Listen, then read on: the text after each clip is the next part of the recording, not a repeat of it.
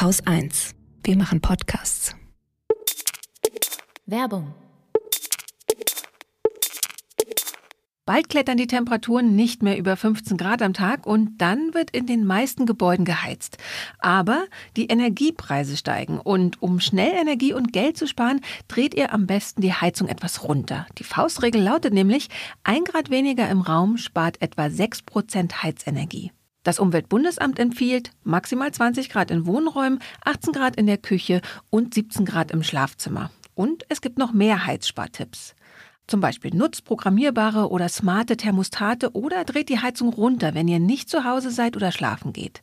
Haltet die Heizkörper frei, lasst Rollladen und Jalousien runter, wenn es dunkel wird, das isoliert die Fenster zusätzlich und lüftet kurz und kräftig, statt die Fenster zu kippen. Aber die Heizung auszuschalten ist auch eine schlechte Idee, denn kühlt ein Raum zu stark ab, kondensiert das in der Luft enthaltene Wasser und es kann sich Schimmel in der Wohnung bilden. Mit den ganzen Spartipps senkst du nicht nur deine Kosten, du hilfst auch mit, dass die vorhandene Energie länger reicht und weniger teures Erdgas importiert werden muss. Klar ist, wir brauchen dringend mehr Ökoenergie zum Heizen. Doch nur wenige Anbieter haben dazu passende 100% Ökogas und Ökostromangebote und noch viel weniger fördern den Ausbau der erneuerbaren Energien. All das findet ihr bei Polarstern. Hier gibt's 100% Ökoenergie und Polarstern investiert so viel in den Ausbau der erneuerbaren Energien pro Kundin wie kaum ein anderer. Also schaut doch mal auf www.polarstern-energie.de vorbei für alle Infos und Angebote. Und wer mit dem Code Wochendämmerung zu Polarstern wechselt, der bekommt eine Gutschrift von 20 Euro auf seine erste Jahresabrechnung.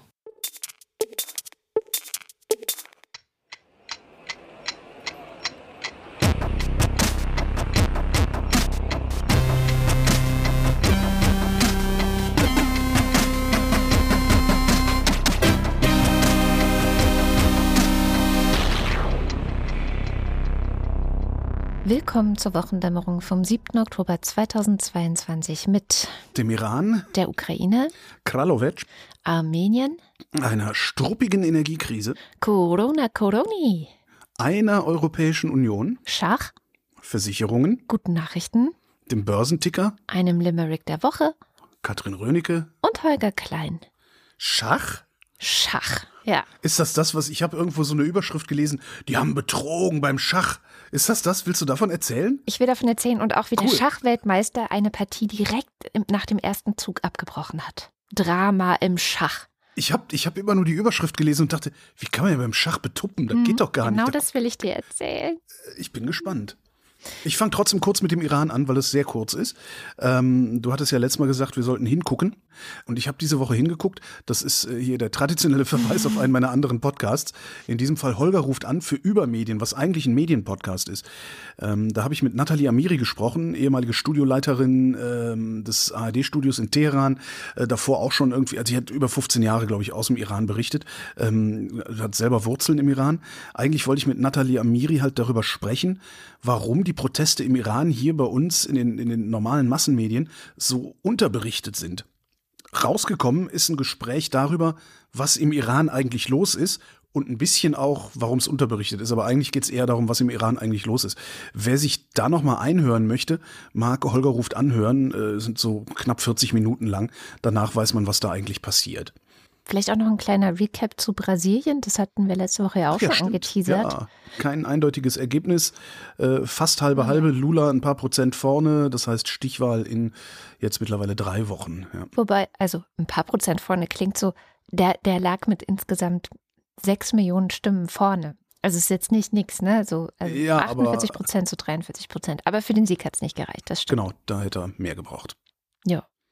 Dann schauen wir doch mal in Richtung Russland und Ukraine. Okay.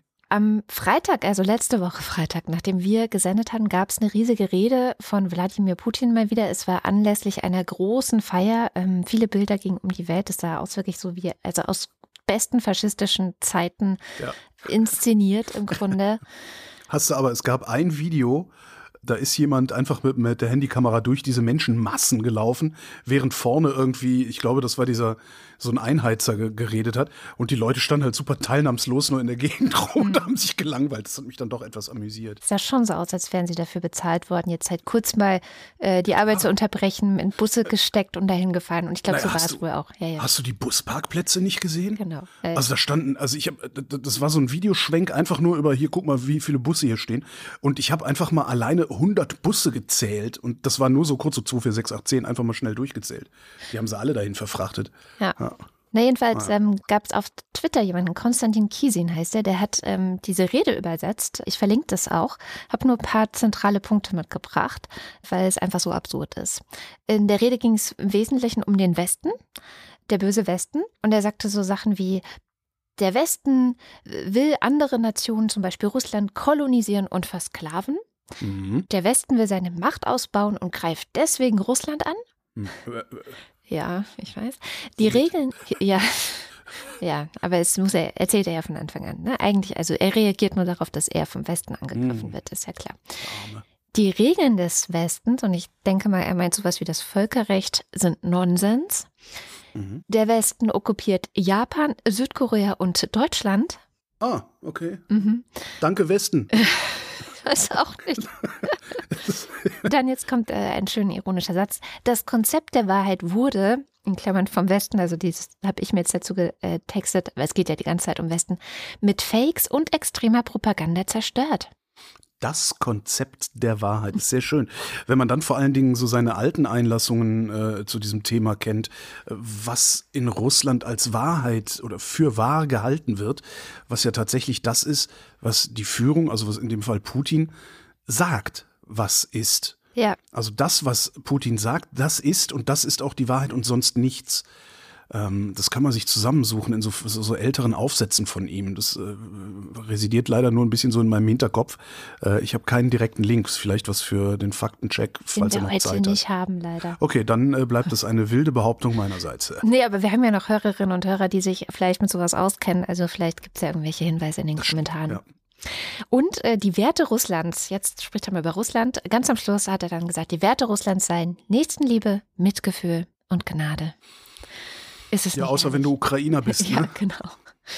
Und äh, zu dieser ganzen Fakes und extreme Propaganda-Unterstellung passt ganz gut eine Recherche von Korrektiv.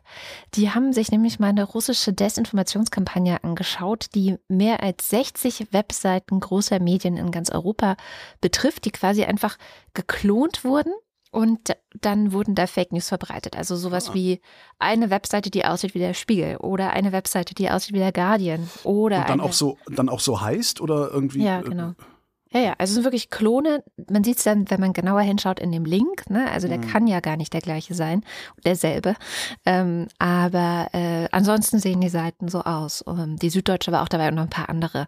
Mhm. Und diese Seiten werden eben benutzt, um Fake News zu verbreiten. Insgesamt hat dann auch Meta, das ist diese Oberorganisation über Facebook und Instagram, über 1000 Fake Facebook-Accounts, über 700 Fake Facebook-Seiten und Dutzende Instagram-Accounts äh, gefunden, die dann diese Fake News weiter verbreiten, also mit Screenshots und oder Links und so weiter.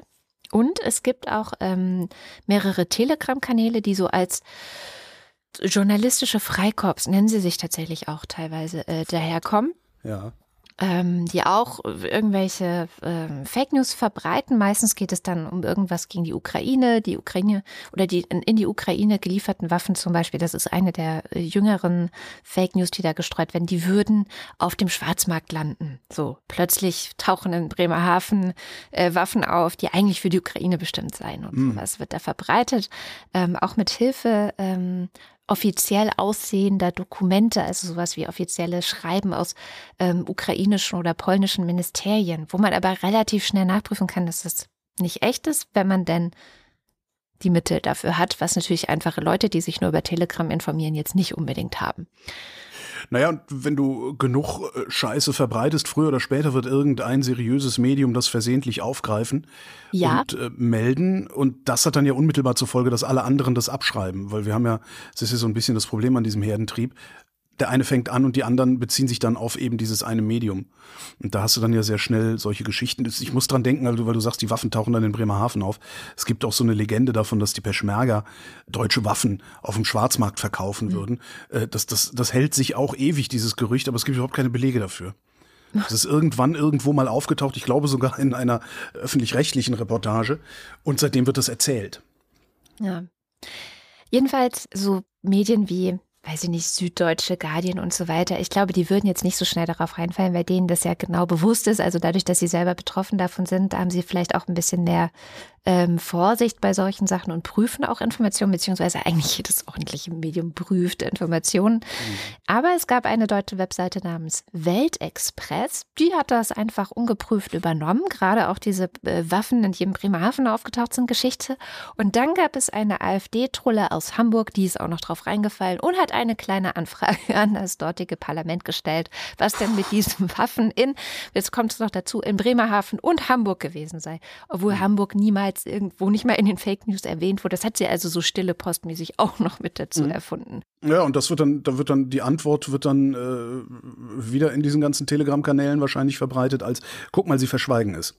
Genau. Mhm. So, so funktioniert es und äh, im Moment scheint es wohl auch so zu sein, dass der Druck insbesondere auf Deutschland zunimmt, also aus diesen Fake News. Also die werden dann halt gelöscht, diese Kanäle, und dann tauchen, du löschst ein und dann tauchen drei neue auf, so ungefähr. Also es ist wohl ganz schön was los gerade. Hail Hydra, ja.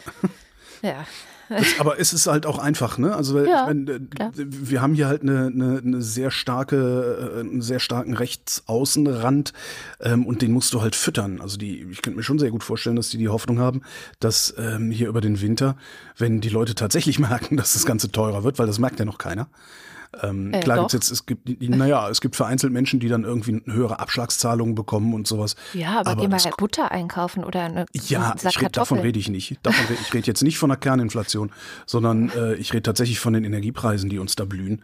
Ähm, es ist ja jetzt noch nicht so, dass irgendwie äh, jetzt großflächig die Leute, die vorher 100 Euro für ihr Gas bezahlt haben oder für ihre Wärme, jetzt auf einmal 1000 Euro bezahlen müssen. Also das ist ja noch gar nicht angekommen. Und ich vermute mal, dass sie darauf spekulieren, dass wenn sie lange genug diesen Rechtsaußenrand füttern und kneten, dass die Leute dann äh, bereit sind, mit Nazis auf die Straße zu gehen.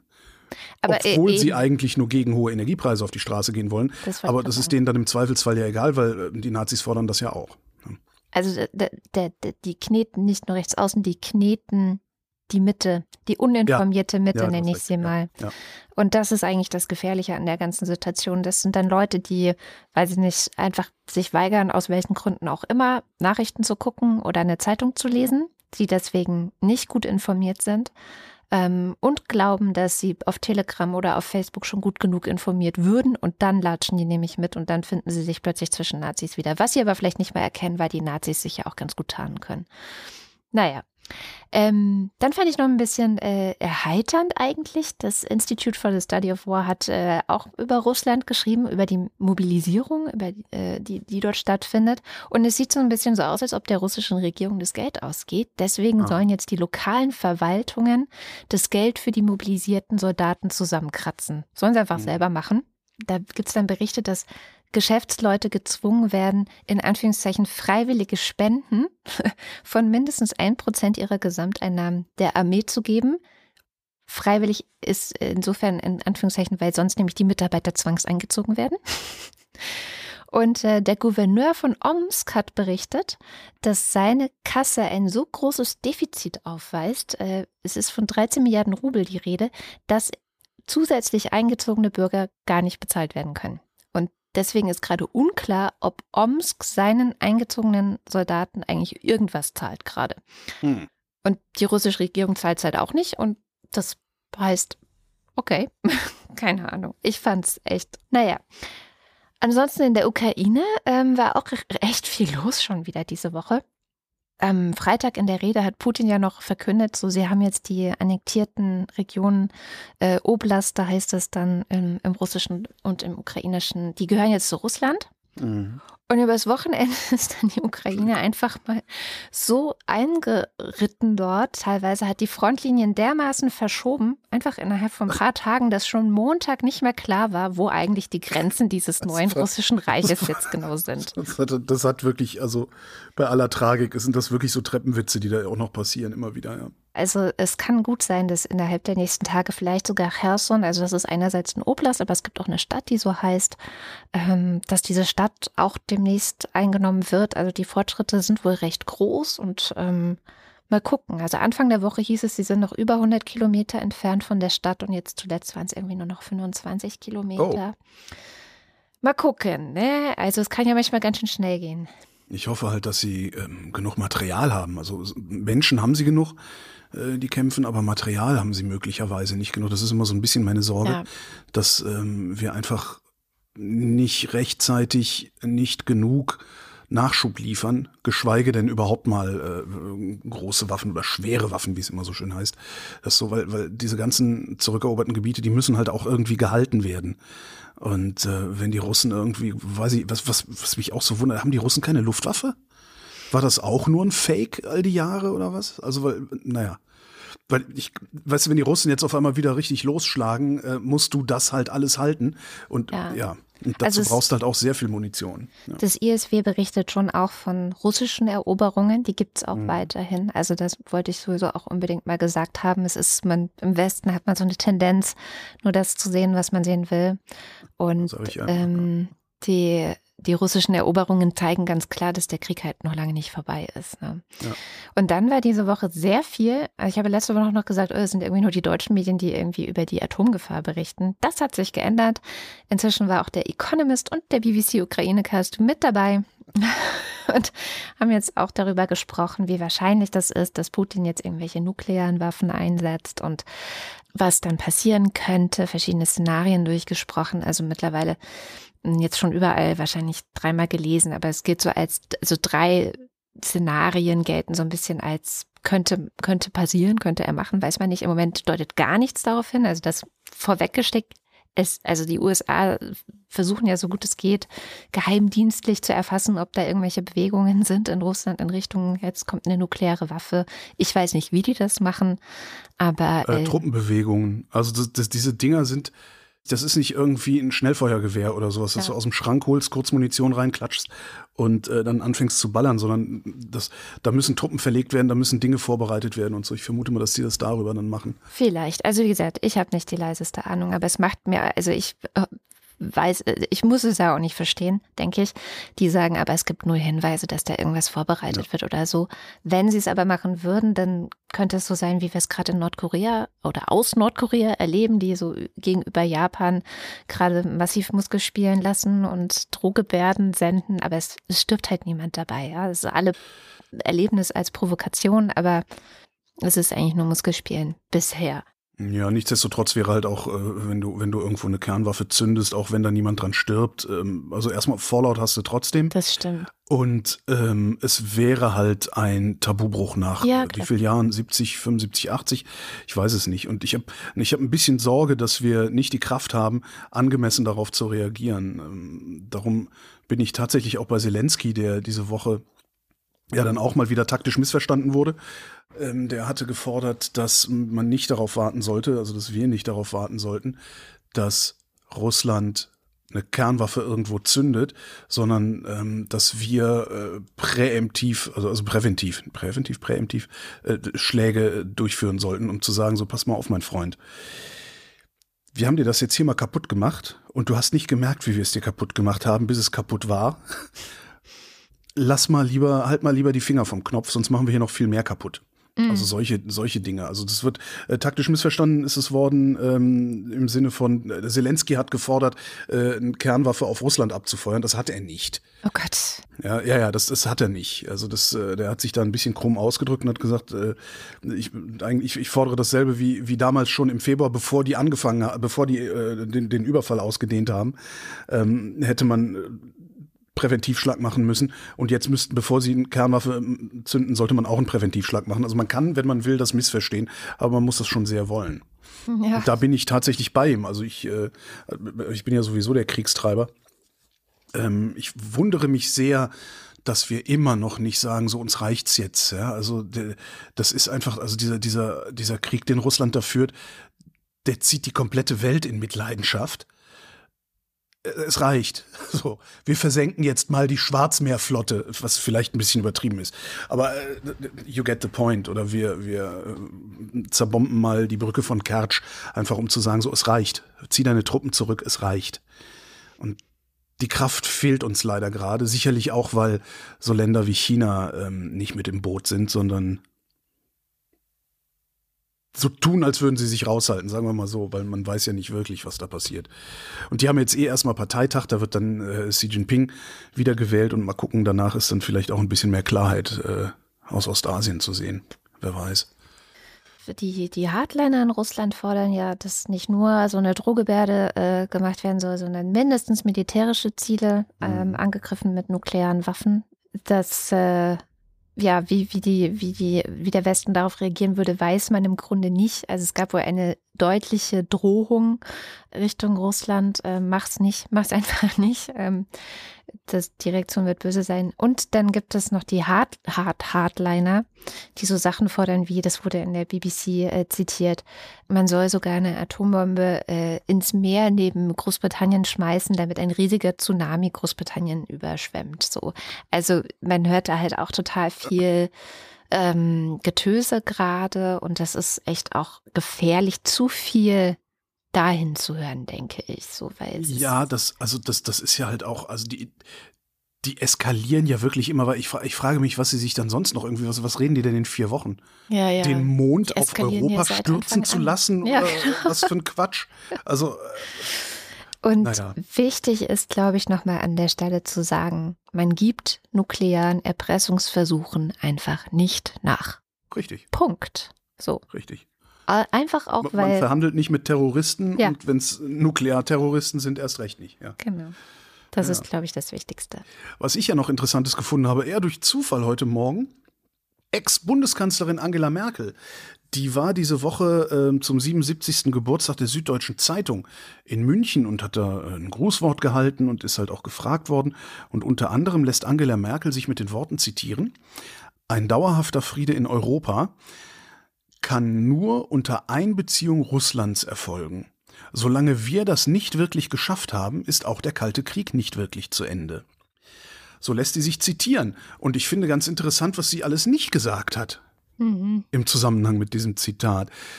Nämlich, warum müssen wir es schaffen, Russland einzubeziehen? Warum muss Russland es nicht schaffen, von uns einbezogen werden zu können? Warum geht das nur unter Einbeziehung Russlands? Warum geht es nicht gegen Russland? Ja, weißt du auch, was die letzten 16 Jahre eigentlich schiefgelaufen ist, ne? Das, ich finde das ganz interessant. Also, jetzt kann man sagen, natürlich muss man irgendwann Russland einsehen. Ja, sicher, dieses Russland? Also, ich hätte, ich hätte da einiges an Fragen, weil dieses Russland möchte ich in gar nichts einbeziehen. Ja, dieses Russland muss abgeschreckt werden. Ja. Also das fand ich schon, finde ich schon bemerkenswert, äh, wie, wie, wie sie das hat formulieren lassen. Also naja. Ja, wo, wo wir gerade dabei sind, ähm, du hast mitbekommen, also du sagtest ja eben, die Annexionen, die Russland da gemacht hat und nicht so genau weiß, welche Gebiete sie eigentlich meinen.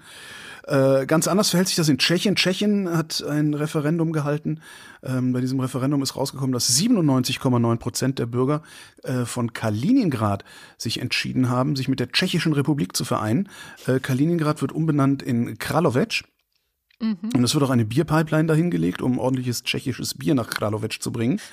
Und dafür gibt's halt auch gute historische Gründe, weil wenn man unseren Unterwerfungspazifisten folgt, ist genau sowas ja ein legitimer Grund dafür, Russland Teile anderer Länder zu überlassen. Warum sollte dann nicht auch andere Länder Teile von Russland sich einverleiben können? Das scheint dann die neue internationale Ordnung zu sein, die äh, Putin ja auch abgelehnt hat, wie du eben vorgelesen hast, ähm, weil unsere Regeln sind ja, was hast du gesagt? Nonsens. Nonsens, genau. Dann äh, finde ich allerdings ein bisschen schwierig, also weil Tschechien also ich meine, schön für Tschechien. Tschechien hat damit jetzt einen Zugang zum, zum Meer, was ja auch ganz schön ist. Endlich ist die tschechische Begrüßung Ahoi wirklich nautisch, maritim. Andererseits, ich hätte ja eher gesagt, komm, gibt's Polen, weil die wohnen direkt nebendran. Das ist ein bisschen einfacher, auch so logistisch äh, und, und, und Infrastruktur und sowas. Naja. Und das war jetzt Satire oder was war das jetzt gerade? Ja, natürlich war das Satire. Die haben einfach gesagt, ja, wenn ihr Schwachsinnsreferenten machen, können wir auch Schwachsinnsreferenten behaupten. Aber ich finde die Vorstellung Kralovic finde ich ganz schön eigentlich. Mhm. Ja. So, wo wir gerade dabei sind, ähm, wir haben eine Energiekrise, die ist äh, mindestens europaweit, wenn nicht weltweit. Und ich habe es eben angekündigt, es ist einigermaßen struppig, was gerade alles passiert. Hatten wir letzte Woche schon gesagt, es passiert einfach zu viel auf einmal. Mhm. Also, ähm, am Mittwoch hat die OPEC Plus, die Organisation der Erdöl exportierenden Länder, plus Russland, das Plus ist Russland, äh, haben am Mittwoch entschieden, äh, die Förderung, die Rohölförderung um bis zu zwei Millionen Barrel pro Tag zu drosseln. Das sind ungefähr zwei Prozent der weltweiten Ölnachfrage. Ähm, das ist sagt zumindest der Westen, äh, ein, ein Bündnis mit Russland, äh, was die OPEC da machen würde. Das Kalkül, das dahinter vermutet wird, ist, je knapper das Öl wird, desto teurer wird das Öl auf dem Weltmarkt, desto eher können so Länder wie China zum Beispiel bereit sein, marktnahen Preis zu bezahlen. Ähm, weil irgendwann zahlst du halt jeden Preis, wenn du unbedingt Öl brauchst. Die Idee dahinter ist halt, es gibt nicht genug Öl, also ne, hier nimm mein Geld, Hauptsache ich bekomme Öl. Das ist im Sinne Russlands. Russland scheint es geschafft zu haben, die restlichen OPEC-Staaten davon zu überzeugen, dass es eine gute Idee ist, den Markt zu verknappen. Die OPEC begründet das Ganze mit Unsicherheiten im Markt. Also es las so. sich ein wenig so, als wäre Unsicherheiten im Markt für die, dass es sein könnte, dass der Ölpreis wieder unter den Preis von vor ja. dem Krieg gehen könnte äh, oder ja, ja, unter sicher, den sicher. Kriegspreis sozusagen gehen. Das nennen die Unsicherheiten. Ja, natürlich. Also die OPEC ist ein Kartell Genau. Äh, auch ganz offiziell ähm, und sagt halt, nee, wir sorgen dafür, dass der Ölpreis auf einem bestimmten Niveau bleibt. Genau. Weil, so, das, das wollen die haben. Da kann man mit leben, solange das Ganze stabil bleibt, weil Stabilität ist wichtig. Ne? So, was jetzt passiert ist natürlich, dadurch steigt der Rohölpreis ein bisschen. Er ist nicht so stark gestiegen, wie sie wahrscheinlich erhofft haben, ähm, weil viel schon eingepreist war vorher. Der Rohölpreis steigt ein bisschen, der Sprit an der Tankstelle wird teuer. Und in den USA werden in vier Wochen die Midterm-Wahlen stattfinden. Mhm. Darum gibt es die Arbeitshypothese, dass sie damit eher den US-Trumpisten helfen wollen, die Wahl zu gewinnen, weil Autokraten halt lieber Autokraten irgendwo sitzen sehen, als sie, dass sie Demokraten da sitzen sehen. Weil wenn der Sprit in Amerika teuer ist, dann wählen sie vielleicht eventuell ja eher die Republikaner. Wie auch immer. Es nutzt Russland, egal wie du es drehst, es nutzt Russland, weil ein hoher Ölpreis macht es schwieriger, die Sanktion Ölpreisdeckel durchzusetzen, die sie auch beschlossen haben die Woche, weil irgendwann zahlst du halt jeden Preis. Der Deckel soll so funktionieren. EU, G7 verbieten Banken, Versicherungen und Häfen, den Ankauf, den Verkauf von russischem Öl zu finanzieren, Schiffsladungen zu versichern, Ladungen zu löschen, wenn das Öl an Bord des Tankschiffs zu einem höheren Preis gehandelt wird, als er von der EU festgesetzt worden ist. Ja? Mhm. Also sie könnten natürlich sagen, ihr dürft kein Öl kaufen, dann sagen alle, ja, ja, nee, machen wir nicht. Und schmuggeln es dann halt Trotzdem. irgendwo, äh, was ist also, mhm. also so ein, so, ein, so ein Preisdeckel über Bande. Und die Idee dahinter ist halt, Russland das Geld zu entziehen, das es braucht, um seinen Terror zu finanzieren, weil Russland sehr, sehr, sehr viel Geld durch Ölexport verdient. Gar nicht, gar nicht mal so sehr mit Gas, sondern viel stärker sind die auf Ölexporte angewiesen. So, wenn jetzt aber der Markt sehr knapp ist, kann die EU sagen, was sie will es ist im Zweifelsfall für dich günstiger, den vollen Preis zu bezahlen und ein bisschen Ärger mit der EU zu riskieren, als gar kein Öl zu kriegen. Mhm. Das ist so ungefähr die Idee dahinter. Und was ganz interessant daran ist, ist, in der OPEC äh, sind natürlich die Saudis drin, die, also das Land Saudi-Arabien, an die wir jetzt Waffen liefern. Kurz bevor äh, die OPEC das beschlossen hat, ich glaube zwei Tage vorher oder sowas, äh, hat die Bundesregierung ihren Koalitionsvertrag ignoriert. In diesem Koalitionsvertrag steht, es, verein, es sei vereinbart, keine Exportgenehmigungen für Rüstungsgüter an Staaten zu erteilen, solange diese nachweislich unmittelbar am Jemenkrieg beteiligt ja. sind. Das ist Saudi-Arabien. Ja. Jetzt haben sie aber halt mal eine Ausnahme gemacht, weil hier geht es ja um europäische Gemeinschaftsprojekte und, Zitat, der engen Zusammenarbeit und Kooperation mit unseren EU- bzw. NATO-Verbündeten.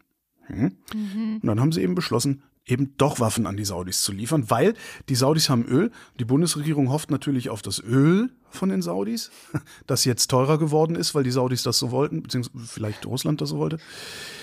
Und für die Zukunft hofft die Bundesregierung auch auf diese mythische Substanz. Wasserstoff.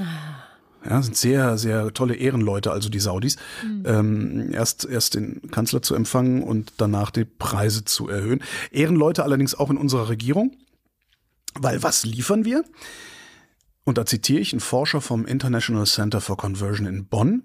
Wir liefern, Zitat jetzt, genau die Waffensysteme, mit denen Saudi-Arabien in der Vergangenheit Luftangriffe im Jemen geflogen hat, auch immer wieder systematisch gegen zivile Ziele. Wir sind ganz toll. Davon, dass die das sind diese sich mit westlichen Werte, ja. Genau, das ist davon abgesehen, dass die sich mit genau diesen westlichen Werten, insbesondere Menschenrechte, von diesen ganzen anderen komischen Sachen wie Pluralismus und so, äh, ganz zu schweigen, dass sie sich damit regelmäßig den Arsch abwischen, davon mal ganz abgesehen. Und da müsste mir doch jetzt auch noch mal jemand erklären, inwiefern das feministische Außenpolitik ist. ja? Zumal wir auch wieder schön an Ägypten und die Emirate liefern. Da kann man auch noch mal fragen, was, soll, was, was, was das soll. Ja. Und wo ich gerade Jemen sagte, ähm, Im Jemen gab es im April, hatten wir auch drüber geredet hier, eine Waffenruhe, die ist zweimal verlängert worden. Ähm, der Krieg im Jemen geht seit 2014. Saudi-Arabien führt im Jemen einen Stellvertreterkrieg gegen den Iran, äh, zur Erinnerung. Ähm, die hatten jetzt ein bisschen Verschnaufpause. Die Waffenruhe im Jemen ist nicht verlängert worden. Eigentlich hätte sie jetzt zur Verlängerung angestanden. Ähm, mal gucken, was da passiert. Noch ist es ruhig, aber ich vermute mal, dass es das nicht bleiben wird. Spätestens, wenn die Saudis unsere frischen Waffen haben, können sie dann da ja wieder ein bisschen auf die Kacke hauen. Und dann haben wir ja noch so ein Ding. Ich, ich, ich bin immer noch in der Energiegeschichte. Okay. Ähm, wir haben ja noch so ein Ding, also die, das Credo äh, von Olaf Scholz in der Außenpolitik ist ja keine Alleingänge. Hm.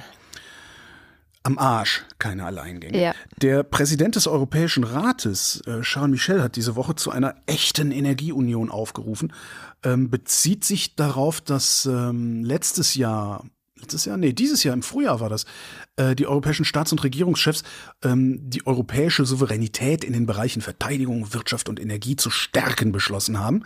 Solidarität und irgendwie sowas. Mhm. Und diese 200 Milliarden deutsches Entlastungspaket, das sind so einigermaßen das Gegenteil davon.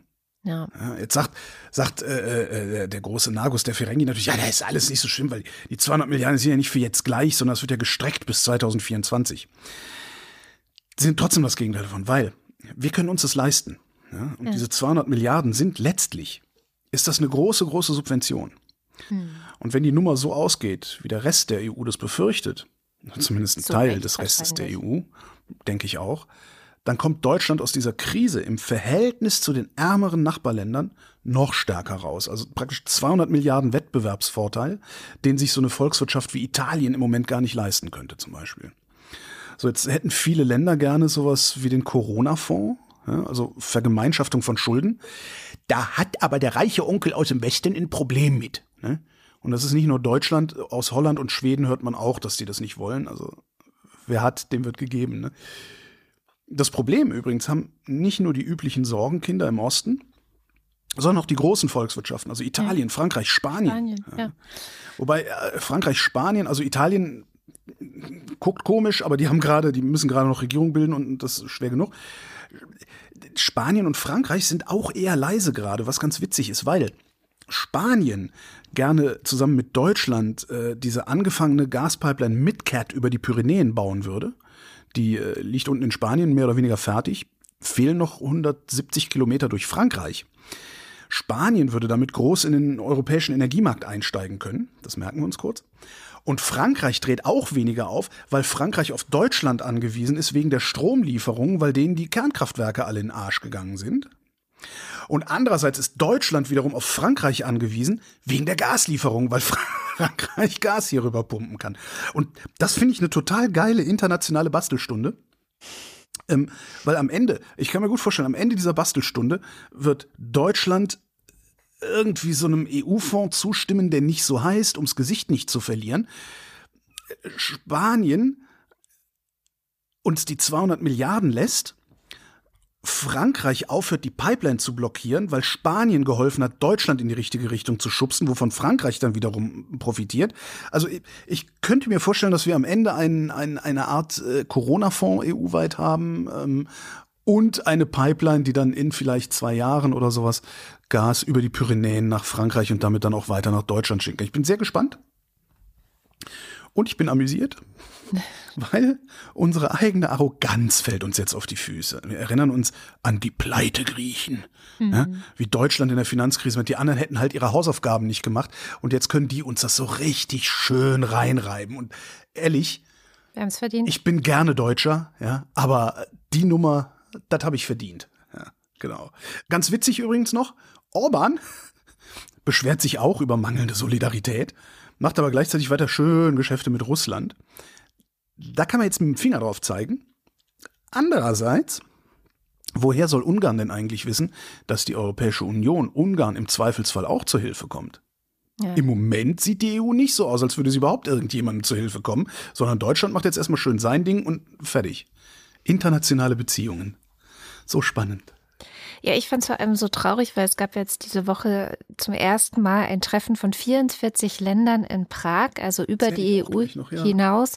Dann genau. erzähl du das gleich noch, aber ich fand es so traurig zu hören, dass die anderen Länder einfach total entgeistert sind von Deutschland. Also, also quasi jeder Regierungschef, der da irgendwie mit Scholz bisher zu tun hatte, hat äh, mehr oder weniger gesagt, dass dieses Entlastungspaket, was wir da jetzt wieder auf die äh, ja auf den Weg bringen, dass das einfach auch wettbewerbsgefährdend ist und das ist ein Wettbewerbsvorteil, den wir uns total unsolidarisch ja. und also das hat mich auch ein bisschen geschmerzt, muss ich sagen.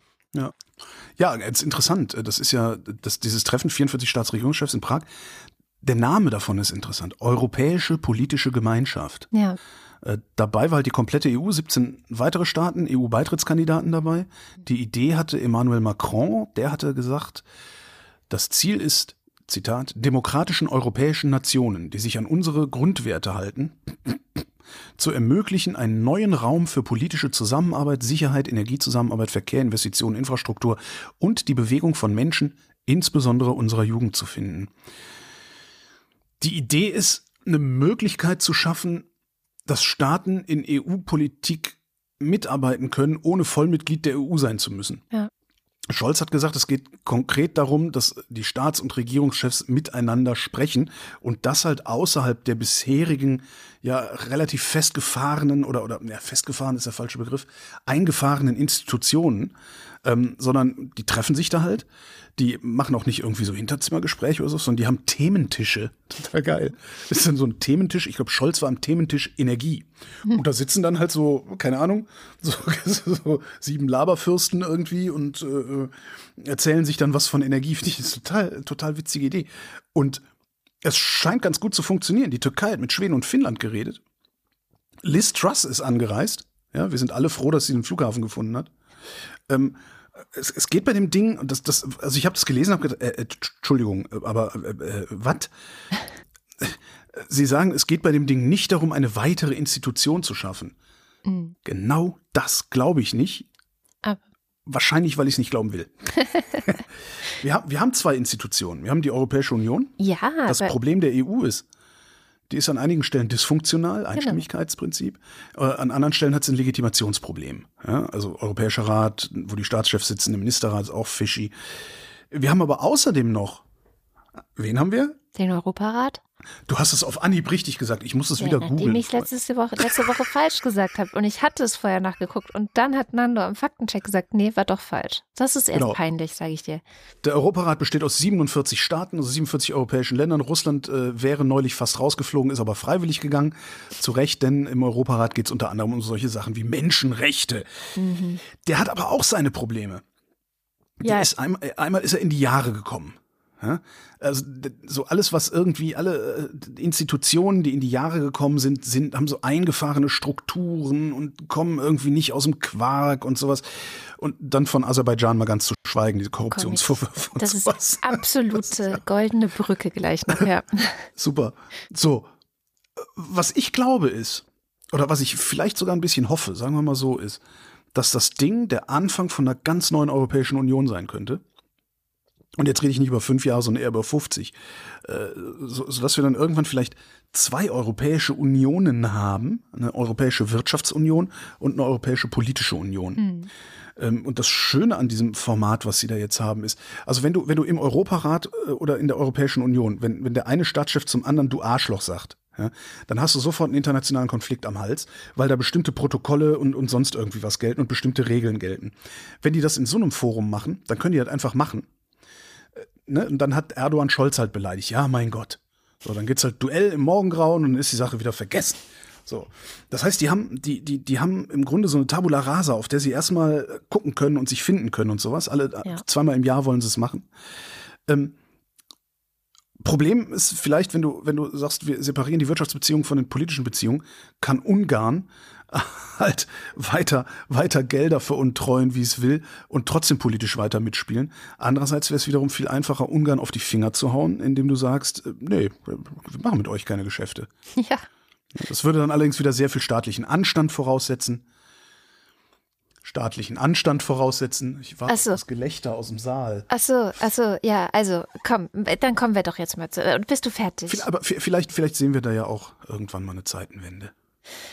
Weil, also, das waren, jetzt schon, das waren jetzt schon so viele goldene Brücken in Richtung was ich letzte Woche versprochen haben, Armenien und Aserbaidschan. Und ich meine, Aserbaidschan ist ja wirklich ein Paradebeispiel für, warum der Europäische Rat, jetzt habe ich wieder falsch nee, gesagt, der Europarat, warum der Europarat ähm, nicht wirklich so funktional ist, zumindest was die CDU-Abgeordneten da drin angeht oder einige CDU-Abgeordneten, weil Aserbaidschan ja tatsächlich geschafft hat, die zu schmieren, damit sie äh, im Europarat so Sachen sagen wie Aserbaidschan hält sich total an die Menschenrechte. Die Wahrheit ist, wenn man sich den äh, Demokratieindex des Economist anschaut, dann ist Aserbaidschan klar ein autoritäres Regime. Also das ist nicht irgendwie ähm, auf der Kippe oder äh, Hybrid heißt es dann, so wie Armenien zum Beispiel. Das ist ein hybrides. System. Das ist auf dem Weg in Richtung Demokratie, aber ist noch nicht ganz da. Also ist nicht alles perfekt, aber ist auf jeden Fall nicht autoritär. Und jetzt hat äh, Aserbaidschan Armenien angegriffen. So. Und davon wollte ich eigentlich letzte Woche schon erzählen, weil das ist auch schon im September passiert, als wir unterwegs waren. Und ich habe gemerkt, dass man in Deutschland eigentlich total wenig dazu in den Nachrichten findet. Also äh, eigentlich fast gar nichts so. Ähm, ganz am Anfang, als dieser Krieg gestartet hatte, ich nenne es jetzt auch direkt mal Krieg, ja, also es ist wirklich erstmal der, es sah so aus, als sei es jetzt erstmal der nächste Krieg. Ja. Ähm, da war es sogar so, dass, dass äh, manche deutsche Medien nicht ganz geschnallt haben, dass es gerade nicht um Bergkarabach geht. Also das ja, egal. Ja. Ähm, Ey, Auslandsberichterstattung ist so kaputt bei uns. Das ist teilweise echt Wahnsinn. Echt ein bisschen Wahnsinn. Tragisch. Und weil ich so wenig gefunden habe, habe ich die Journalistin Anna Arijanian gefragt. Die hatte ich vor zwei Jahren schon mal für eine längere Sendung. Damals ging es wirklich um Bergkarabach und da hat sie auch nochmal die Hintergründe erklärt und auch die Geschichte Armeniens und so weiter. Ähm, sie ist selbst in Armenien geboren, äh, mit vier nach Deutschland gekommen, hat weiterhin sehr viele Kontakte und äh, hat auch auf Instagram unter anderem geschrieben, dass sie eigentlich momentan an keinem Morgen aufwacht und es gibt keine schlechten Nachrichten aus Armenien so. Und wir haben dann gemeinsam, also es wird jetzt ein bisschen länger, weil wir müssen ein bisschen ausholen, weil wie gesagt. Ich habe so lange gelabert, nimm dir alle haben, Zeit, die du willst. Wir haben viel nicht mitgeschnitten in den letzten Wochen hier, was das, mhm. das angeht. Ähm, und wir haben mal geschaut, was eigentlich da passiert ist Mitte September, wie das alles eigentlich losging. In der Nacht vom 13. auf den 14. September ist das, glaube ich, passiert. Mitten in der Nacht hat äh, Aserbaidschan groß angelegt äh, den kompletten südöstlichen Teil Armeniens angegriffen. Man muss sich Armenien vorstellen, das ist, das hat ungefähr die Größe von Brandenburg also ein sehr, sehr kleines Land. Und der nordwestliche Teil ist ein bisschen, ein bisschen größer, kann man sich vielleicht so als Kopf vorstellen. Ähm, ich nenne das immer so ein Frauenkopf. Und der südöstliche Teil ist sozusagen die Haare, der, der Pferdeschwanz, der unten runterhängt. Wenn man sich das so vorstellt, dann hat man ungefähr eine, eine Ahnung, wie Armenien aussieht. Und genau diesen Pferdeschwanz, wenn man so will, hat Aserbaidschan angegriffen. Aserbaidschan liegt östlich von Armenien, hat östlich eine, eine Grenze zu Armenien. Ähm, Im Norden liegt Georgien, im Westen liegt die Türkei und im Südwesten liegt Nachitschewan. Das ist eine Exklave Aserbaidschans. Und im Süden liegt der Iran. Also so, dass man sich ungefähr vorstellen kann, wie Armenien, Armenien geografisch aussieht. Und dieser südöstliche Teil wurde eben in jener Nacht äh, von Aserbaidschan großflächig angegriffen mit Artillerie, mit Drohnen. Und es ist nicht nur bei Angriffen an der Grenze direkt geblieben, sondern die Angriffe reichten bis zu 40, 50 Kilometer ins Binnenland hinein. Und wenn man sich nochmal klar macht, wie klein Armenien ist, dann sind 40, 50 Kilometer gar nicht mal so wenig um auch nochmal so einen Einblick äh, zu geben, was da alles getroffen wurde. Also es wurden mitnichten militärische Stellungen getroffen, wie Aserbaidschan gerne behauptet, sondern es wurden zivile Ortschaften getroffen. Es wurde unter anderem ein ähm, Kurort getroffen, der heißt Jelmuk. Da gibt's ähm, eine Thermalquelle, das ist ein sehr beliebter, touristisch sehr begehrter Ort. Der wurde zum Beispiel angegriffen und auch ähm, der südliche Teil des Ufers vom Sevansee, das ist der größte See in Armenien, auch touristisch sehr beliebt und das, dann auch in einer touristisch sehr ähm, beliebten Zeit auch, also ne, Mitte September, da ist das Wetter dort auch am schönsten, ne, da finden sich einfach sehr viele Besucher und ähm, der, das, das südliche Ufer des Sevansees, da wurde, da reichten tatsächlich auch zum Beispiel Drohnenangriffe hin. Es geht explizit gerade nicht um Bergkarabach, zumindest äh, fanden die Angriffe nicht äh, in Bergkarabach statt. Bergkarabach, ähm, für alle, die das nochmal sich zu Gemüte führen wollen, Bergkarabach ist eine Region, die nicht Teil von Armenien ist, sondern das ist eine autonome Region seit 30 Jahren bewohnt und kontrolliert von armenischen Menschen mit einer eigenen Regierung und so weiter, wird aber von den meisten Staaten der Welt nicht als ähm, unabhängiges Land anerkannt. Und laut äh, sehr komplizierter ähm, völkerrechtlicher Grundlagen gehört Bergkarabach zu Aserbaidschan. Und es gab ja vor zwei Jahren diesen zweiten Bergkarabach-Krieg. Ähm, 44 Tage lang hat er gedauert und äh, Aserbaidschan hatte da diesen Krieg auch gewonnen und große Teile Bergkarabachs erobert. Die gingen dann an Aserbaidschan letztendlich. Aber dieser Angriff hat eine komplett neue Qualität, denn diesmal wird nicht ein völkerrechtlich umstrittenes Gebiet angegriffen, sondern armenisches Staatsgebiet, ein souveräner, eigenständiger, anerkannter Staat, wenn man so will. Das heißt, ein völkerrechtswidriger Angriffskrieg fand statt. Ähm, und das ist eine völlig neue Eskalationsstufe. Die offizielle Begründung des aserbaidschanischen Regimes ist, dass aus Armenien Provokationen zu vernehmen waren. Das hat offensichtlich ähm, laut dieser Berichterstattung so ausgesehen, dass armenische Sabotage- und Spähgruppen, so werden sie genannt, ähm, wohl auf aserbaidschanisches Gebiet vorgedrungen seien, also quasi die Grenze passiert haben zu Aserbaidschan. Und das hat Aserbaidschan dann als Provokation aufgefasst und mit sogenannten Gegenmaßnahmen dann äh, reagiert. Das ist sozusagen die offizielle Begründung. Und ich teile, ich bin nicht die Einzige mit dieser Einschätzung, sondern es ähm, sind eigentlich alle, alle Experten auf diesem Gebiet äh, teilen diese Einschätzung, dass diese Begründung, ähm, also dass das so stattgefunden hat, ist relativ unwahrscheinlich. Also man geht eigentlich davon aus, dass das ähm, klassische Propaganda und Falschinformation von Aserbaidschan ist, um eben diese Angriffe zu rechtfertigen, um eine Begründung dafür zu haben. Und äh, zum Beispiel auch so Kaukasus-Experten wie Stefan Meister, ähm, der, der das Programm Internationale Ordnung und Demokratie der Deutschen Gesellschaft für Auswärtige Politik leitet und der sehr viel Expertise auf diesem Gebiet hat, sagt zum Beispiel auch, das ist eigentlich, ähm, also das ist Quatsch, was Aserbaidschan da erzählt. So, jetzt wissen wir, was nicht stimmt, wahrscheinlich. Stellt sich die Frage, aber warum? Ja. Also Aserbaidschan hat ähm, tatsächlich mehrere Ziele mit diesem Angriff, will mehrere Dinge erreichen. Also zum einen möchte Aserbaidschan diesen Landkorridor zwischen Aserbaidschan und Nachitschewan und damit auch zur Türkei über Armenien mit Gewalt erzwingen. So ein Landkorridor wurde, ähm, nur mal für den Hintergrund, in den ähm, Waffenstillstandsverhandlungen nach dem Zweiten Bergkarabach-Krieg grob umrissen, dass so etwas verhandelt werden soll in Zukunft. Aber man ist sich über die Bedingungen nicht ganz klar geworden. Also Armenien und Aserbaidschan sind nicht auf einen gemeinsamen Nenner gekommen während dieser Verhandlungen. Und ähm, Aserbaidschan hat dann einfach äh, die Nase voll gehabt und hat gesagt, so, wir ziehen das jetzt hier mit Gewalt durch. Dieser Landkorridor ist für Aserbaidschan natürlich von unglaublichem Vorteil, weil bis jetzt ist Aserbaidschan geografisch einfach abgeschnitten von der eigenen Exklave nach Yerevan und die wollen halt einfach einen Korridor hin errichten und mit diesem Korridor verbinden sie sich dann auch mit zur Türkei, ihrem Bruderstaat. Ne? Also ein sehr, sehr enger Verbündeter Aserbaidschans. Ein, ein anderes Ziel, was Aserbaidschan verfolgt, ist auch äh, Armenien zu erpressen. Denn seit über 30 Jahren ist ja sozusagen der Status Bergkarabachs ungeklärt und Aserbaidschan will ja ganz Bergkarabach zurück und die haben ja nie einen Hehl draus gemacht. So, ähm, und das soll einfach eine Art von Erpressung sein, um einen sogenannten Friedensvertrag mit Armenien zu erzwingen.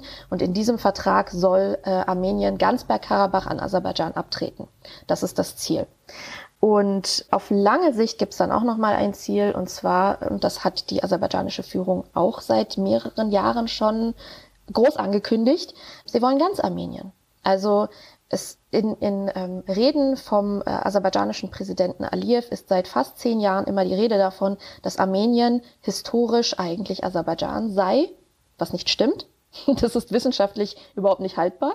Aber äh, das wird eben behauptet, es wird Geschichtsrevisionismus betrieben, es wird quasi diese Propaganda wird auch in der aserbaidschanischen Bevölkerung breit gestreut, um das sozusagen in diese Hirne zu pflanzen und eine, ein Grund dafür ähm, zu schaffen, und auch eine, eine moralische und eine, ich sag mal, ideologische Begründung dafür und eine Rechtfertigung dafür, um ganz Armenien einzunehmen. Denn Armenien ist, ähm, man muss es klar sagen, eingeklemmt zwischen zwei feindlich gesonnenen Staaten, ne, Türkei und Aserbaidschan. Die beiden sind verbrüdert und Armenien ist im Weg. Und das kommt einem ja dann doch irgendwie bekannt vor. Also ich habe so gedacht, haben wir nicht eigentlich jetzt durch den Ukraine-Krieg gelernt, dass wir unsere Despoten beim Wort nehmen sollten, wenn sie solche mhm. Sachen sagen? Und ich meine, es ist ein völkerrechtswidriger Angriff. Wir haben auch in den letzten Wochen gegen Videos von Kriegsverbrechen auch ähm, durch die äh, sozialen Medien erstmal noch wurden, aber mehr und mehr auch von offizieller Stelle äh, beachtet und auch verifiziert, dass ähm, tatsächlich auch Kriegsverbrechen durch aserbaidschanische Soldaten an armenischen Soldaten äh, stattgefunden haben. Wir haben ein totalitäres Regime, das ein demokratischeres Land angreift. Und in den Reden wird eben behauptet, Armenien gehört eigentlich eh zu Aserbaidschan so. Und man fragt sich, wie kann es sein, dass das irgendwie alles so an Ukraine 2014 erinnert und trotzdem niemand, also niemand reagiert darauf. Die Außenministerin. Ich dir erklären. Ja, Anna erklärt es auch gleich nochmal. Die Außenministerin hat anfangs sogar so both sides betrieben, als das losging. Oh. Also so im Sinne von, ja, beide Seiten haben provoziert. Also diese, Idee, diese Rede von der Provokation durch Armenien hat sie auch noch mit übernommen. Und ja, man fragt sich eigentlich, warum verhängen wir nicht direkt Sanktionen gegen Aserbaidschan? Und das hat tatsächlich mehrere Gründe. Ähm, diese Gründe sind natürlich nicht nachzuvollziehen, aber sie sind da. Zum einen ist der Grund, dass Armenien offiziell, laut offiziellem Narrativ, Russland als Schutzmacht hat. Ähm, also Russland gilt gemeinhin als Schutzmacht Armeniens. Das liegt unter anderem daran, dass äh, Armenien in einem Schutzbündnis zusammen mit Russland ist, in einem Militärbündnis. Man könnte sagen, das ist die Ost-NATO. Das ist die ähm, Organisation des Vertrags über kollektive Sicherheit, auf Englisch CSTO. Und diese, diese Ost-NATO, dieses Militärbündnis, da sind unter anderem neben Armenien und Russland auch noch Mitglieder Belarus, Kasachstan, Kirgistan und Tadschikistan. Also äh, schwierige Kombination auf jeden Fall. Und da Armenien eben Mitglied in diesem, in diesem Bündnis ist, wurde äh, dieses Bündnis auch äh, angerufen tatsächlich während des Angriffs Aserbaidschans. Und äh, es gab aber keinerlei Reaktion, beziehungsweise eher so eine Nullreaktion. Ne? Russland ist ja gerade anderweitig beschäftigt. Russland ähm, ist militärisch geschwächt, Russland ist äh, ideologisch geschwächt. Also da ist äh, Putin versucht gerade alles irgendwie zusammenzuhalten, aber es funktioniert natürlich nicht. Ne? Und äh, die haben, die haben gerade einfach keine Nerven, da sich um Armenien zu kümmern. Und die anderen Mitgliedstaaten haben zu dem Zeitpunkt des Angriffs auch nochmal eigene Probleme gehabt. Ne? Also Tadschikistan hat Kirgistan angegriffen, auch in einem völkerrechtswidrigen Angriff. Kasachstan weigert sich Armenien beizustehen, weil Kasachstan sehr gute Beziehungen zu Aserbaidschan hat und die sich nicht kaputt machen will. Und Belarus hält sich gerade sowieso aus allem raus. So. Und deswegen ist Armenien gerade so ein bisschen aufgeschmissen und dieses, äh, dieses Bündnis und auch diese sogenannte Schutzmacht Russland ist, also die tut ja nichts, die schützt, schützt überhaupt nicht. Das ist zum Beispiel ein Grund dafür, warum der Westen gerade eher so ein bisschen zurückhaltend ist. Ein anderer Grund, der aber noch viel schwerer wiegt natürlich als jegliche ideologische oder moralische Begründung, ist ähm, Money Money. Wobei nicht in erster Linie Geld, sondern in erster Linie Energie, ne? Gas. Um vom russischen Gas wegzukommen, hat die EU ja vor einigen Monaten äh, quasi eine Suche nach anderen Gaslieferanten gestartet, unter anderem Aserbaidschan. Und mit Aserbaidschan wurde im Juli durch EU-Kommissionspräsidentin von der Leyen dieser Gasdeal ausgehandelt mit Aliyev, dass der, die Gaslieferung Aserbaidschans an die EU bis 2024 verdoppelt werden soll, um eben sich unabhängiger von Putins Gas zu machen. Das heißt, man ist von einem einen Diktator, der einen völkerrechtswidrigen Angriffskrieg auf sein demokratisches Nachbarland gestartet hat, weggekommen zu einem anderen Diktator, das einen Völkerrecht, völkerrechtswidrigen Angriffskrieg auf sein Nachbarland gestartet hat. Aber dazu sagt die EU nichts. Also die hält sich komplett bedeckt. Es gibt ähm, nicht so wirklich eine Reaktion. Wenn es eine Reaktion gibt, dann ist es ähm, Both-Sidism. Ne? Man, man macht quasi beide Seiten gleich verantwortlich für die Eskalation des Konflikts in Anführungsstrichen und benennt den Aggressor nicht. Und Deutschland tut gerade das Gleiche. Also wenn man sich die letzten Bundespressekonferenzen des Auswärtigen Amtes und ähm, der Bundesregierung angeguckt hat, da wurden ja auch Fragen gestellt ne, zur Situation in Armenien und zum Angriff Aserbaidschans und auch sehr viele hartnäckige Rückfragen gestellt. Und die SprecherInnen ähm, des Auswärtigen Amtes und der Bundesregierung haben da ganz klar gemauert, haben auch Both Sides betrieben, ne, beide Seiten dafür verantwortlich gemacht gleichzeitig gesagt, man kann offenbar nicht herausfinden, wer angegriffen hat, weil es keine unabhängigen Beobachter vor Ort gäbe. Und eine weitere Ausrede war, äh, dass der Konflikt zwischen Armenien und Aserbaidschan ja äh, eine sehr lange und sehr komplexe Historie hat und es ja sehr schwer wäre, das innerhalb dieses Rahmens der Bundespressekonferenz so aufzudröseln, dass man eine deutliche Antwort finden würde. Das alles sind natürlich Ausreden und jeder, der sich das, der sich das anhört, dem ist das klar. Aber ähm, alles geht zurück auf diesen, diesen Gasdeal. So, schön, ne? Alles geht zurück auf zwei Jahrzehnte unterlassene Energiewende. Ja. Das ist der eigentliche, der eigentliche Wahnsinn dabei. Wenn man sich das immer, jedes Mal, wenn ich denke, alter Vater, in was für eine Scheiße haben wir uns da manövriert. Und die Antwort auf die Frage, wie wir uns in diese Scheiße manövriert haben, ist, wir haben die Energiewende nicht gemacht. Mhm. Und wir haben zum Start der Energiewende auch noch aufs falsche Pferd gesetzt, muss man auch mal ganz klar sagen. Die mhm. Idee, Gas als Brückentechnologie zu nutzen, ist von Anfang an eine Schnapsidee gewesen. Russische Propaganda eigentlich auch. Äh, wahrscheinlich, wahrscheinlich, wahrscheinlich auch daher, aber es ist mit hoher Wahrscheinlichkeit eine Schnapsidee gewesen. Wie ich immer sage, ich will hier kein Kernkraftwerk stehen haben, weil wenn es explodiert, explodiert es ganz, ganz hässlich.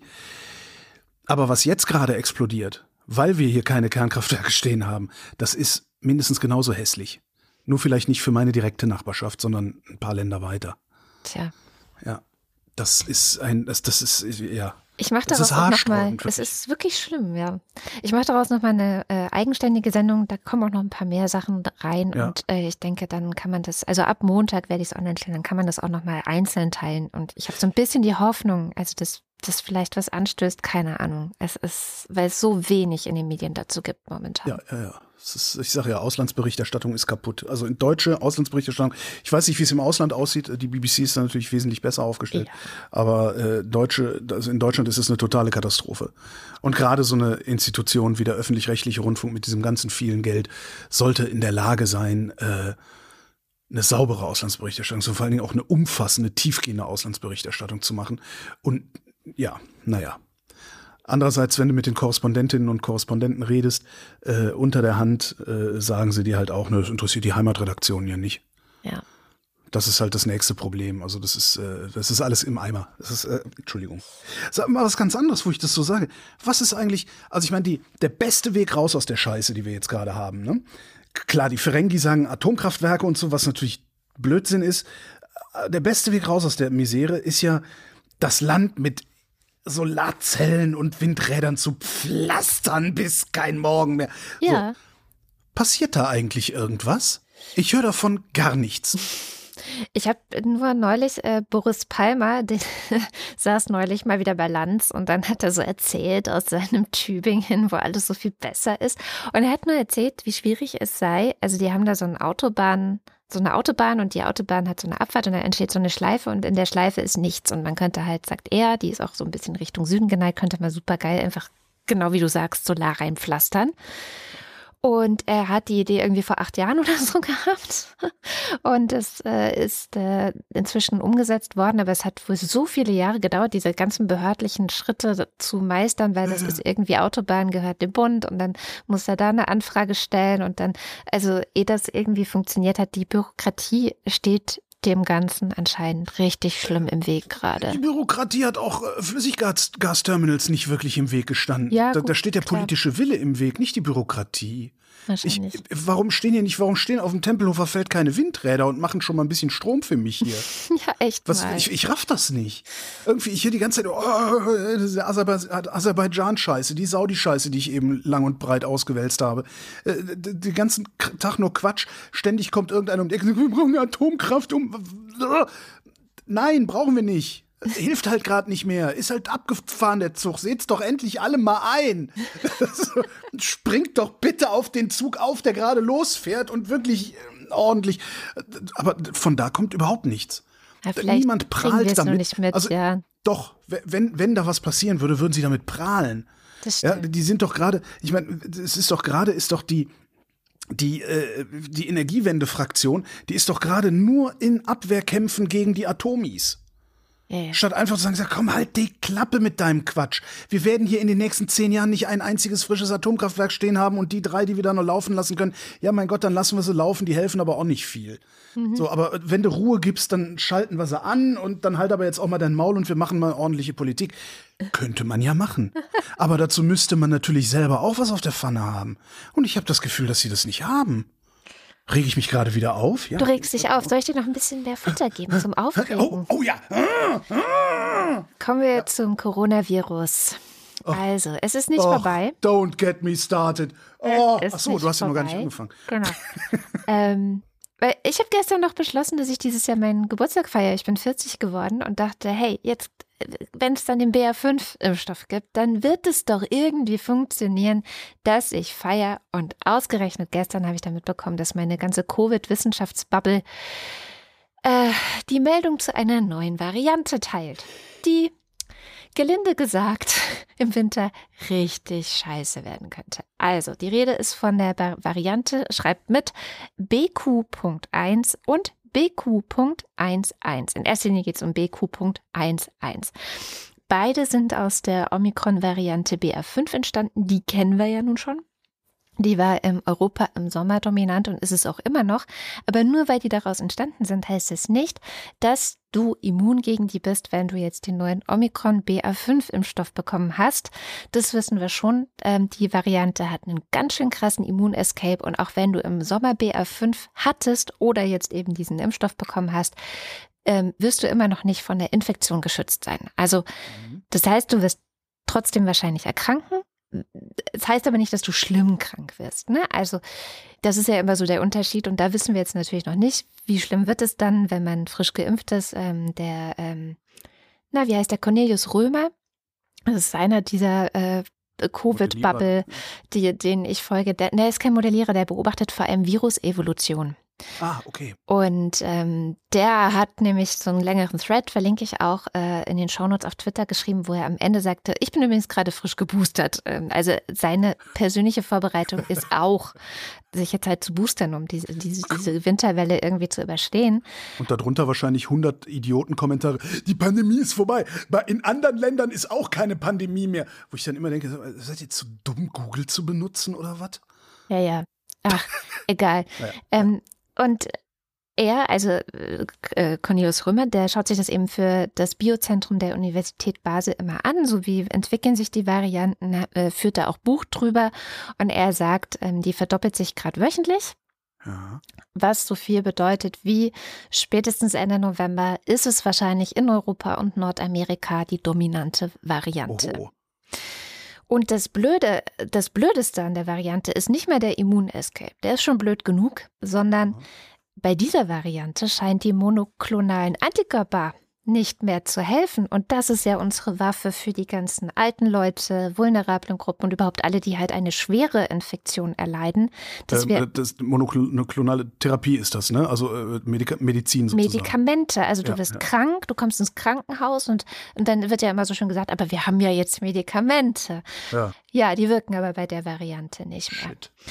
Und ich denke, das ist an dieser Stelle wichtig, das allen zu sagen, damit hinterher keiner sagen kann, oh, das habe ich aber nicht gewusst. Also das wird dieser Winter wahrscheinlich die äh, Variante, die uns die, ja, die uns das Leben schwer machen wird. Und was vielleicht auch noch gut zu wissen ist, weil das auch noch in einem Artikel stand, ähm, Geruchsverlust ist out. Ne? Also es, wenn man sich jetzt infiziert, Geruchsverlust äh, gibt's quasi gar nicht mehr. Auch nicht jeder bekommt Fieber. Also das Einzige, wenn man jetzt zum Beispiel sehr starke Erkältungssymptome hat, wie die Nase läuft und ich habe Halsweh ohne Ende, dann testen, testen, testen, testen, weil man denkt vielleicht, ach, ist bestimmt nur eine Erkältung, aber es kann auch Covid sein. Ja, das habe ich auch schon gehört, dass ähm, die Symptome, die es gibt, praktisch nur noch Kopfschmerzen und Halsschmerzen sind.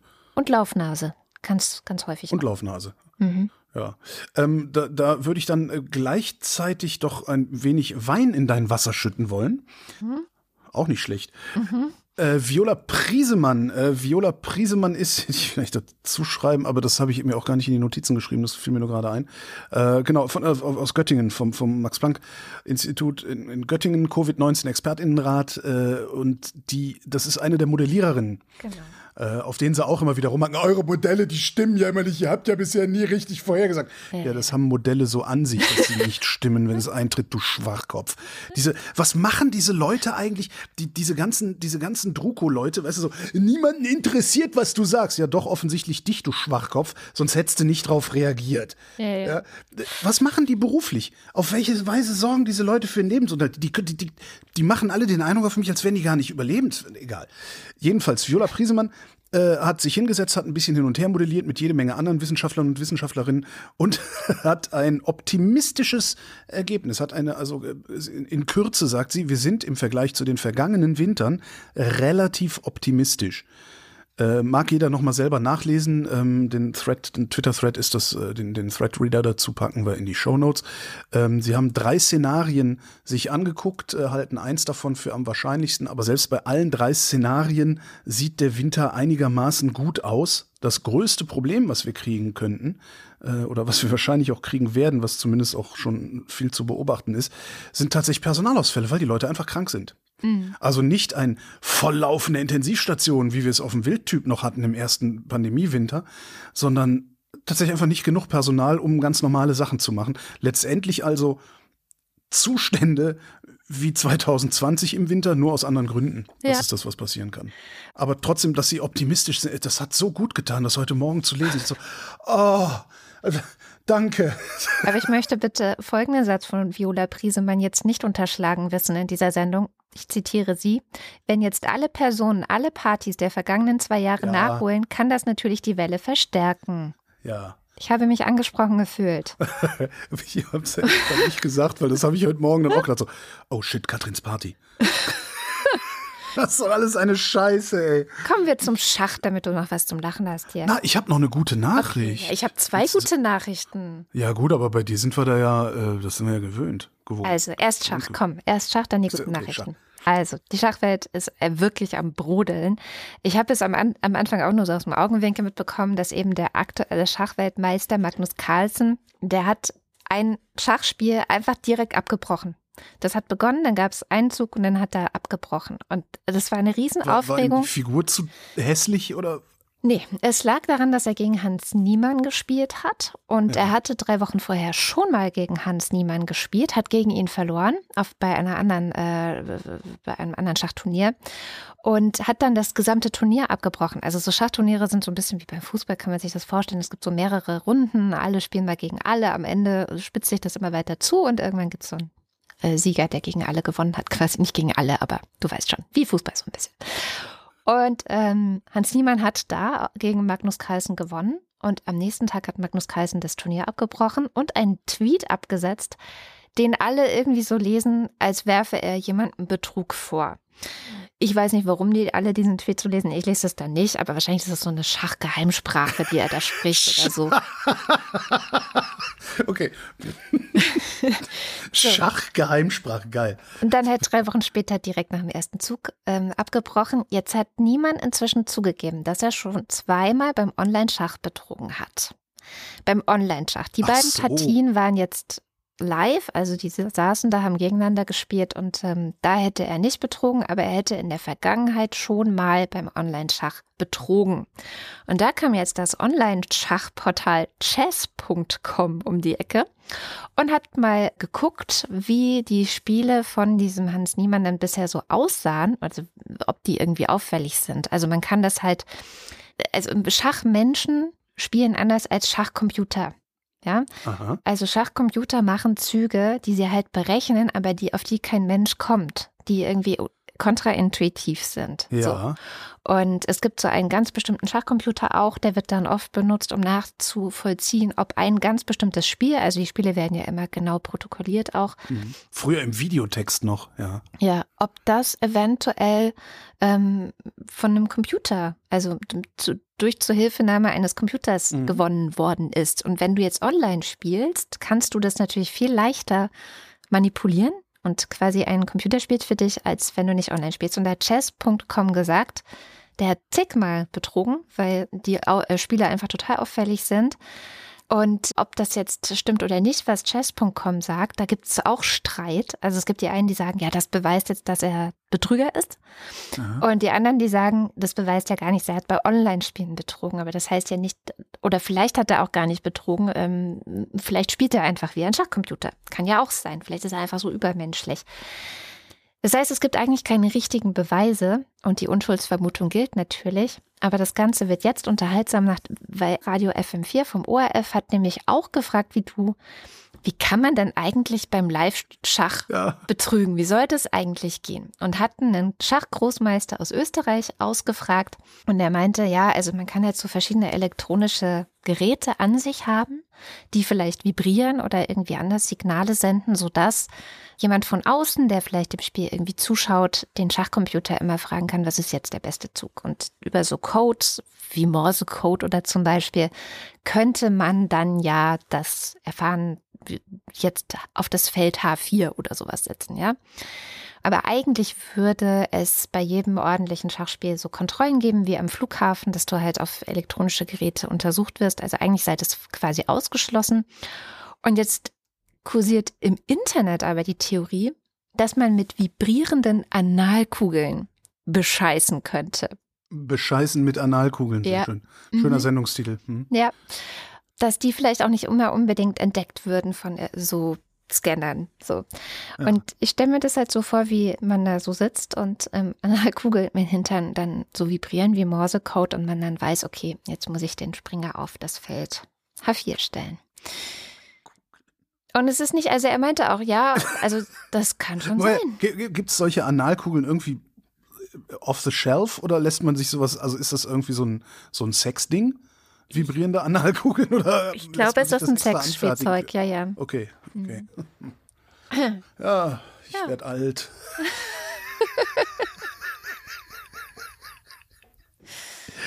Analschach, sehr schön. So, äh, kurz zum Klima. Eine nicht schlechte Nachricht für das Klima, zumindest nicht unbedingt schlechte Nachricht für das Klima. Weißt du, was eine Rückversicherung ist? Mhm. Gut, ich erzähle es trotzdem, weil vielleicht wissen viele nicht, was das ist. Rückversicherungen sind die Versicherungen der Versicherungen sozusagen. Ähm, mit Rückversicherungen versichern Versicherungen sehr große Risiken, die sie alleine nicht tragen können. Also solche Sachen wie Erdbeben, Flutkatastrophen, Kernkraftwerke. Ah, nee, Kernkraftwerke sind gar nicht versicherbar. Also sehr, sehr große Risiken ähm, kann jetzt so eine, was weiß ich, äh, äh, weiß ich nicht, wo habe ich mein Auto versichert? Nicht mal das weiß ich auswendig. Also meine Autoversicherung, die kann jetzt nicht irgendwie gegen Erdbeben versichern, weil so viel Kohle haben die überhaupt nicht. Das heißt, die machen mit mir einen Erdbebenvertrag und versichern sich gegen das Erdbebenrisiko bei Rückversicherern und damit wird das Risiko von einer einzigen Versicherung weltweit auf ganz viele Versicherungen verteilt. So. Die Münchner Rückversicherung hat jetzt bekannt gegeben, dass sie aus Öl und Gas aussteigen wollen. Äh, die Münchner Rückversicherung hat 22 Prozent der Weltwirtschaft versichert. Das ist ziemlich viel, also der ganzen Weltwirtschaft, nicht nur der Öl- und Gaswirtschaft. Ja. Und die Münchner Rückversicherung will ab April 2022 keine neuen Ölfelder, Gasfelder, Midstream-Projekte, was das ist, habe ich vergessen nachzugucken, darum tun wir es weg. Keine neuen Ölfelder, Gasfelder und keine neuen Ölkraftwerke mehr versichern oder Investitionen in solche Anlagen versichern. Das ist jetzt nicht die erste Rückversicherung, die das macht. Äh, Schweizer Rück, also Swiss Re, Hannover Re äh, und noch ein paar haben das auch schon gemacht.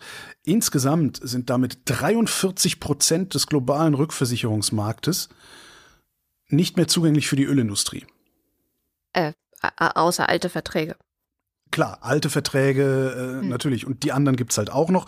Aber es wird jetzt, wenn du, wenn du jetzt irgendwie ein, ein Ölkraftwerk oder eine, eine Gaspipeline durch die hm. Nordsee zum Beispiel äh, legen willst, äh, wird es schwieriger, das Ding zu versichern, weil die Versicherung, also deine Versicherung, es schwieriger hat, sich versichern zu lassen. Also wird es teurer. Ne? Das Angebot ist knapp, also wird es teuer. Äh, und das könnte dazu führen, dass du dir dreimal überlegst, ob du die Pipeline überhaupt noch baust oder ob du nicht vielleicht in die Solarbranche einsteigst oder sowas. Ja, das ist doch so eine ganz gute Nachricht, oder? Finde ich auch. Ja. Ich habe auch zwei gute Nachrichten. Die eine kommt aus Indien. In Indien gab es bisher nämlich zwei verschiedene Abtreibungsregelungen für Frauen und für und verheiratete für Frauen. Also. Ähm, da wurde ein Unterschied gemacht. Und äh, verheiratete Frauen durften bis zur 24. Woche theoretisch abtreiben, also auch unter bestimmten Umständen und so weiter. Es musste also so lange bis zu der Frist, da musste dann schon irgendwie die psychische, die Gefährdung der psychischen Gesundheit der Frau und sowas nachgewiesen werden. Mhm. Trotzdem durften sie das theoretisch. Jetzt hat der oberste Gerichtshof in Indien entschieden, auch unverheiratete Frauen haben ein Recht auf Schwangerschaftsabbruch und wie sie das begründen, das ist wirklich voller feministischer Binsenweisheiten, was, was wirklich toll ist, also finde ich, weil da stehen so Sätze wie, es kann ja nicht sein, dass eine Frau anders behandelt wird, nur weil sie nicht verheiratet ist. Oder Vergewaltigung was? kann auch in einer Ehe vorkommen. Oder? Ja, da war, ich weiß nicht, müssen wir mal den Vorsitzenden der CDU fragen. Ja, das, ja, müssen wir den mal fragen. Müssen wir gucken, ich bin da nicht ganz sicher. Oder auch, das ist ein ganz toller Satz, das Recht auf reproduktive Autonomie ist eng verknüpft mit dem Recht auf körperliche Selbstbestimmung. Und das denke ich mir nicht aus, das hat der oberste Gerichtshof in Indien so in seiner Begründung gesagt. Toll, oder? Finde ich gut. Ja, aber äh, andererseits auch wieder, ne, es ist 2022 und sowas muss gesagt werden. Ja, aber Die Menschheit ist wirklich so rück, rückständig und, und das ist Wahnsinn. Frag mal das äh, Bundesverfassungsgericht, ob es schaffen würde, so ein, äh, ja. so ein Urteil zu fällen. Ja. Dann die zweite gute Nachricht kommt aus der Wissenschaft. Und als ich das gelesen habe, habe ich das so ein bisschen wie die Entdeckung der Schwerkraft oder des Penicillins nur im Jahr 2022. Es ist so eine schöne Geschichte. Also, eines Tages entdeckte Dr. Federica Bertoccini, dass ihr Bienenstock von fiesen Wachsmotten befallen ist. Wachsmotten, das sind so Motten, die halt Bienenstöcke befallen und dann da auch noch Maden reinlegen. Dann hat sie diese kleinen Motten, Larven, Maden, Viecher aus dem Bienenstock rausgefummelt und in eine Plastiktüte gesteckt. Und kurze Zeit später, wirklich nicht viel später, dann gesehen, oh, äh, in der Tüte sind Löcher. Und die, die kleinen Biester haben Löcher in die Tüte, äh, in die Tüte reingefressen. Aha. Stellt sich raus, diese Larven von der Wachsmotte, die haben in ihrem Verdauungssystem Enzyme, die wiederum Polyethylen abbauen können und Och. zwar in nur wenigen Stunden und bei Zimmertemperatur. Und, und was machen die da draus? Wachsen. Das wird einfach zerlegt. Also es ist ein chemischer Prozess und hinterher ist das Ganze abgebaut. Also es ist wie Kompostieren. Da haben wir Wasserstoff. Nein, das ist ein, oh Gott, ja, das wäre natürlich großartig. Nein, aber hinterher ist es quasi so ein bisschen wie Kompostieren. Also nur durch einen Larvenmagen quasi. Und äh, dieses Enzym lässt sich sehr leicht synthetisieren. Also e-, eventuell, äh, zumindest das Polyethylen-Problem könnte damit ähm, in Zukunft gelöst werden. Kann man auch eine geile Biowaffe draus bauen. Weißt du, so mit Sprühflugzeugen über Ländern ausbringen und irgendwie Stunde später alles Plastik weg. Ja, nur die Plastiktüten. Also das ist so dieses klassische, diese Plastiktüten. Polyethylen, das sind diese Folien. Ja. Es gibt aber auch Enzyme, die hat man in anderen Tieren gefunden, die dann die PET-Flaschen auflösen können und ah. so. Also es gibt zunehmend äh, immer mehr Forschung an Käfern und Larven und allen möglichen Viechern, die durch die Gegend krabbeln. Solange sie noch leben. Und kräuchen. Ähm, weil man immer mehr Viecher findet, die dann halt ein bestimmtes Plastik abbauen können. Was ganz mhm. cool ist. Ja, und gleichzeitig rotten wir sie aus, ne? Ja, das habe ich auch gedacht. Aber es war klar, dass du das jetzt sagen würdest. Ich hätte es nicht gesagt. Kommen wir zum Börsenticker. Montag. Da war Tag der deutschen Einheit. Und das ist ein ganz interessantes.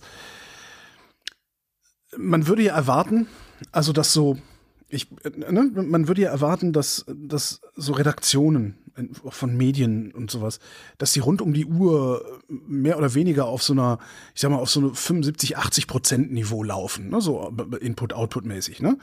Und wenn dann eine sogenannte Lage passiert, also irgendwie Aserbaidschan überfällt Armenien, dann fahren die hoch auf 100, vielleicht auch 110 Prozent, um mehr Berichterstattung machen zu können. Tatsächlich ist es aber so, Redaktionen, zumindest alle, die ich bisher kenn kennengelernt habe, laufen durchgehend schon auf irgendwie sowas wie 95 Prozent.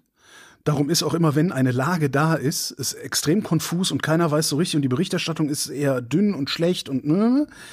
Und an Sonn- und Feiertagen arbeiten die fast gar nicht. Da ist da niemand. Ja. ja?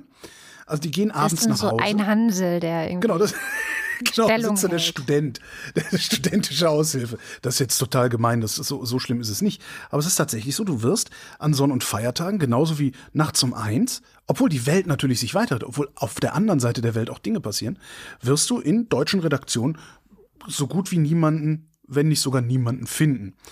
Das hat zur Folge, dass zwar weltweit, ja, am 3. Oktober eines jeden Jahres, sofern das ein Werktag ist, weltweit irgendetwas an den Märkten passiert, mhm hier aber kaum drüber berichtet wird. Tja. Darum gibt es für Montag keinen Börsenticker. Krass. Und das ist eigentlich sehr, sehr peinlich. Das stimmt, weil die Börse gab es ja. Also. Die Börse gab es, also nicht in Deutschland, die waren geschlossen, die Börsen. Mhm. Aber halt äh, weltweit. Und da ich hier ja zitiere, was Sie unter der Rubrik Marktbericht veröffentlichen, gab es Montag keinen Marktbericht. Das ist schon interessant. Hm. Dann kommen wir gleich zu Dienstag. Zinssorgen an der Wall Street verfliegen. Mittwoch. Wall Street schafft fast ein Plus. Eine ziemlich bescheuerte Meldung. Donnerstag. Gespanntes Warten auf US-Jobdaten. Freitag. DAX-Rallye auf dem Prüfstand. Aha. Naja, man muss das nicht verstehen. Okay. Das ist, das ist dann börsianisch. Ist, dann ist gut, dann ist gut.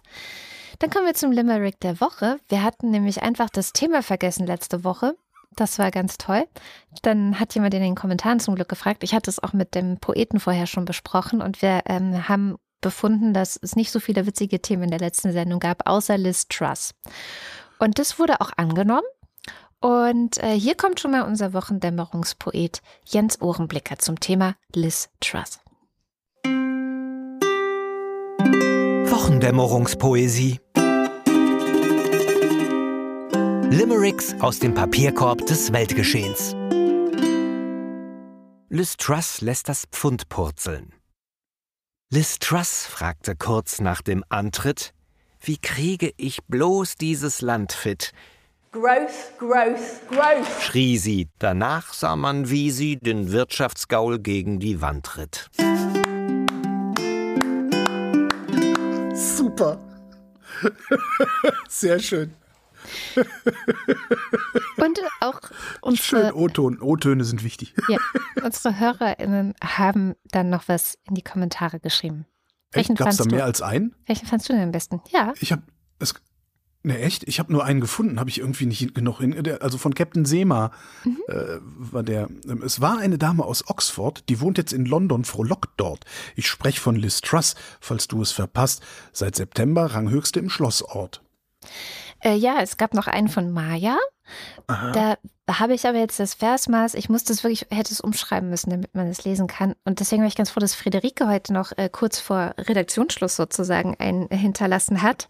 Und den lese ich jetzt vor. 70 Jahre regierte die Queen. Als Liz Truss kam, da schied sie dahin.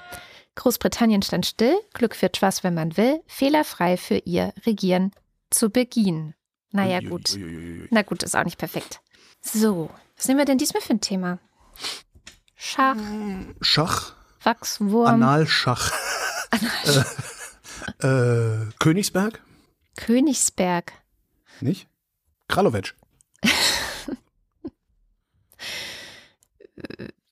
Nicht? Okay. Wachswurm äh, vielleicht doch? Wachswurm. Ja, also Nee? ist ja nicht unser. Ich, ich muss da Oder ja nicht kreativ. Bierpipeline könnte auch. Bierpipeline, nein, nee, Nein? das ist ja, das wird ja mal alberner. Okay, okay. Dann nehmen wir ne, Schach, komm. Schach. Einigen wir uns auf Schach. Einigen wir uns auf Schach. Na dann, Schach. Und, weil es heute keinen Faktencheck gibt, sind wir schon am Ende der Sendung. Wie immer am Ende der Sendung bedanken wir uns vor allen, die die Sendung überhaupt möglich machen. Falls ihr noch nicht dabei seid und die Sendung noch nicht möglich macht, dann guckt mal auf wochendämmerung.de. Da gibt es verschiedene Wege, wie ihr uns ein bisschen unterstützen könnt. Direkt aufs Konto oder auch über Steady. Und bei Steady gibt es die Ultras und den Fanclub und deren Namen lesen wir jetzt vor. Ins eins. Guido Baulich, Alexander Bonsack wundert sich über Holgers Tipp von letzter Woche. Met auf Franzbrötchen ist zwar saftiger, schmeckt aber komisch.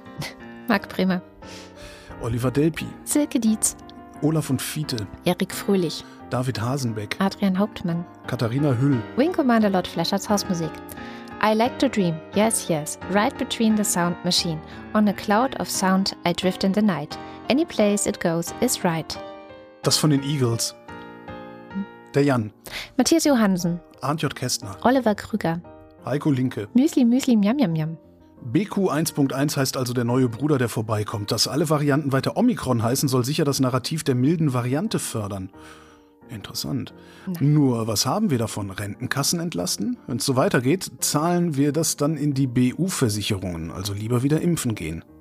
Also das ist Interessante eine Versch Arbeitshypothese. Nee, das ist eine Verschwörungstheorie. Die Varianten und wie die benannt werden, das ist ganz klar geregelt und es ist immer noch im Omikron-Bereich. So. Es ist alles immer noch im Omikron-Bereich. Ja, ja, also da, da muss man dann den WissenschaftlerInnen schon vertrauen, wenn die das benennen. Naja, die stecken ja auch alle unter einer Decke. die sind ja auch alle von Bill Gates gekauft. Oh Gott. Ja, Robert Nieholm. Rufus Platus. Nu sagen Chris und Moni. Jörg Schekis schaut in der Liste nach unten und da steht There's hope, there's always hope. Joachim Urlass. So, dann muss und so weiter. Casey und Johnny sind bei der Kelly Family und vermissen Angelo Meite, Petra und den Schöpf Kelly. Jens Viehweg, Dominik Wagner, Bernd und Froschi W. Möller, Andreas Werner, Justus Wilhelm, Cindy und Timmy Wüst, Ernest Linker Anita Schroven, und da kommt der Fanclub. Juli und Sebastian, Nico Abeler. Katrin Apel, Wat fort es fort, Artikel 4 vom ja, Kölschild. wat fort es ist fort. Okay, dann sag du das doch. Wat fort es ist fort. Ja, sagt äh, Ja. Artikel 4 vom Kölschen Grundgesetz, sagte mein Vater, als wir vor 45 Jahren nach Bayern zogen.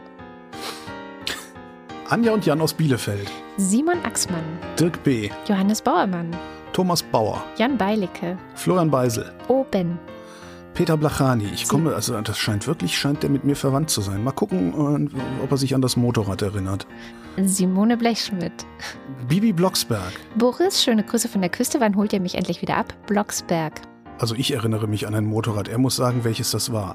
Markus Boslett, Um teilzunehmen, brauchen Sie kein teilzunehmen. Klaus Breyer. Außerdem erinnere ich mich an eine, so eine Schülerband von damals. Den Na der Name fällt mir gerade ein. Mal gucken. Also das wird noch interessant. Wo waren wir? Bei Daniel Bruckhaus, Martin Buchka. Clemens Langhans und Christoph Henninger, aber es ist doch wegen dem Schild. Christoph Henninger und Clemens Langhans wegen des Schildes. Gian-Andrea Konzett, Katrin Czernotzki. Cristiano del Tauscho. Boko Vadentako und so weiter. Ich finde es nicht nett, dass Holger immer auf der FDP rumtrampelt. Die können doch auch nichts dafür, dass sie für die Durchsetzung von Partikularinteressen von unsozialen Kapitalisten gewählt wurden. Andreas Dietzel. Ich möchte doch einfach nur hier sitzen. 200 Gramm Oberfritten mit Emmentaler. Nico Erfurt, Claude Fankhauser. Matthias Flader, Oliver Förster. der Fossi Bär, Olli Frank. der Freibierfried, Markus und Julia freuen sich über jede neue Folge. Andreas Freund, Marcella Frick. Mariana Friedrich, Ohr Zwetschgen im Batzen da datscht is und Ohr im Batzen da datschte Zwetschgen. Gar baten zwei batzige Zwetschgen und an batzigen Zwetschgen datschi. Marek Ja, Mai. Was hat er gesagt? Im Handumdrehen, Gelenkbruch ging ganz schnell. Jens Georg, Jörn Arne Göttich. Christian Gottinger, Respekt. Ich hätte es wieder nicht geschafft. Bärbel Grothaus. geübt. Miriam und David grüßen Samson, Sally der Pinguin grüßt alle, die sie kennen. Ricardo Gatter, F&H. Simon Heckler. Silke Hartmann. Der Schommi hat endlich mal seine Adresse eingetragen und freut sich auf eine Postkarte. Hast du immer noch keine bekommen? Echt, ey. Naja, Scheiß, scheiß Post. Der Alexander Hauser. Jan Heck, Sven Nennensen. Katharina, ich möchte einfach nur hier sitzen. Herbst. Ralf Herbst, Tobias Herbst. Nils und Hilke, Benjamin Hupp. Out of Order und so weiter. Mein Name ist Lorem Ipsum. Ich kaufe hier ein. Mein Name ist Lose, ich kaufe hier ein. Der eiserne Immunsystem. Das eiserne Immunsystem. Der Oberfrittenbach ist ein typischer Emmentaler Graben. Lars ist vom Versagen der Politik entsetzt und trinkt jetzt Mai Tai. Andreas Jasper, Philipp Kaden, Michael Klerner, Alexander Klink, Jessica Kogoy, Thomas Kohler, Markus Krause, Magali Kreuzfeld, Felix Kronlage Dammers, Pia Kronquist, Thomas und Corina, Oliver Kohlfink, Sebastian Lenk und Henry Vize, Detmar Liesen, Nico Linder. Florian Link, Mein Name ist Ipsum, Lorem Ipsum. Sabine Lorenz. Der Luchs wünscht sich eine Wochendämmerungsmüsli-Schale. Hm, ja, ich mir auch. René, René, René Ludwig. Rönne, Rönne Ludwig, Ludwig, Rönne Ludwig. Von allein hören keine Kriege auf und so weiter. Macht euch laut. Nimmer mit dem Schmuck der Bräute kränzt ich mir das duftge Haar, seit ich deinem Dienst mich weihte an dem traurigen Altar. Meine Jugend war nur Weinen und ich kannte nur den Schmerz. Jede herbe Not der meinen schlug an mein empfindend Herz. Noch so ein Spruch, ich lass mich scheiden. Martin Meschke. Never mind. Kleine Hunde, miam, miam, miam. Johannes Möller. Die Mulle. Johannes Müller. Celine Neubich. Thorsten W. Nollstein. Ey, du Opferkathole. Prost. Kathole. Opferkathole. Ey, du Opferkathole. Boris Perner. Jochen Philipp. Nils Planthold. Josef Porta. Sebastian Quapp. Axel Rasmussen. Im Reich. Rhabarbara. Marc Ich Riese. lese das nicht vor. Ich kriege mich nicht zu. Steinrochen. Christian Rohleder. Markus Römer. Anna Roth. Sven Rudloff. Kommen drei Logiker auch diese Woche in die Kneipe, sagt der Wirt. Na, nehmt ihr alle ein Bier, sagt der erste Logiker, keine Ahnung. Der zweite, weiß ich nicht. Der dritte dann, ganz offensichtlich ja. Eine sehr schöne, ausführliche Erklärung unter zurück, äh, unter, zur, zur Hilfenahme der Logik findet sich übrigens in den Kommentaren der letzten Wochendämmerung. Jürgen Schäfer, Christian Schluck, Christian Schmidt, Susanne Schulze, Elias Seichter, Tim Seitz, Troy McClure, Chip und Chap, Theresa Siegert, Abracadabra, Hokus Krokus, Luxus Locus, Simsalami Bim. Birgit Sobich, Der Kopf ist nicht zum Nicken, sondern zum Denken da. Marie Stahn. Ich versuche es mir ein bisschen Christian interessanter Steffen. zu machen, indem ich komisch rede. Du merkst das. Mhm. Mhm. Mhm. Blastenstein, Caro und Ferdi-Stein, Pizza Stein, Pommes Stein, Sabine Stein, Thomas Stein. Urin Stein, Yogi Löw verabschiedet Ruth Rutz und dankt für Jahre der alliterativen Freude Stein. Philipp liebt es mit seiner Theresia der Wochendämmerung zu lauschen. Steinkopf. Holger Steinmetz. Ich, ich, ich, ich vandalisiere das jetzt hier so lange, bis, Bis es vorbei ist. bis es vorbei ist. Suse. Und Martin Ich Stöckert. lese das gleich selber. Claudia Taschow. 19. Moritz Timm. Mr. Tipp. Hans freut sich über die Existenz von Andrea in der Wochendämmerung. Und Anna und Gregor sind hoch erfreut, denn sie Spielen jetzt jeden Freitagabend Bridge mit Priscilla und Gwyneth Molesworth und hören dabei die Wochendämmerung. Kati und Joni. Martin Unterlechner, Jan van Falkenroy. Janik Völker, Michael Völksen. Stefan Wald, Andreas Wasch. But I am le tired. Was? Le tired? We- Well, take a nap, then fire the missiles. Martin Wiedmann. Was ist Wittmann. das für eine Referenz gewesen? Kenn ich Äh, ich verstehe ich auch nicht. Das nee, ist zu hoch für mich. Bin zu niedrig dafür. nicht. Jenny Wiegand, Tobias wird. Christoph Ziesecke, Nicht immer war ich schon so alt, das machen erst Jahre. Die Stirne wuchs mit dem Verstand im Laufe meiner Haare. Fürsttöchterchen. Du hast die Rechnung ohne das Milchmädchen gemacht. Extra. Für euren Shop, was haltet ihr von Wochendämmerungsfahrrad, Sattel, Regenschutz, Überziehherren? Fragezeichen. Ja, finde ich gut. Und vielen herzlichen Dank. Aber wozu braucht man denn überhaupt einen Regenschutzüberzieher überm Sattel? Weil der Sattel ist doch eh schon. Oder habt ihr alle irgendwie diese teuren Ledersättel? Also ich habe einen Ledersattel. Oh, die feine Dame. Und aber auch an den anderen Fahrrädern nicht, aber nein, eigentlich, hab, eigentlich gehört das eine mit dem Ledersattel inzwischen auch meiner Tochter. Aber jedenfalls, ähm, ich mag das nicht, wenn der Sattel nass ist. Ich rubbel das dann immer trocken, aber Ja. manchmal habe ich eine Regenjacke an, dann kann man das auch nicht so gut rubbeln und Ah. ich mag es lieber mit Schutzüberzieher. Ist aber auch Und nett es lieber ausgedrückt. mit Genau. In den Radverkehr immer mit. Okay, das war die Wochendämmerung vom 7. Oktober, 7. Oh, egal. 7. Oktober 2022. Wir danken für die Aufmerksamkeit. Tschüss.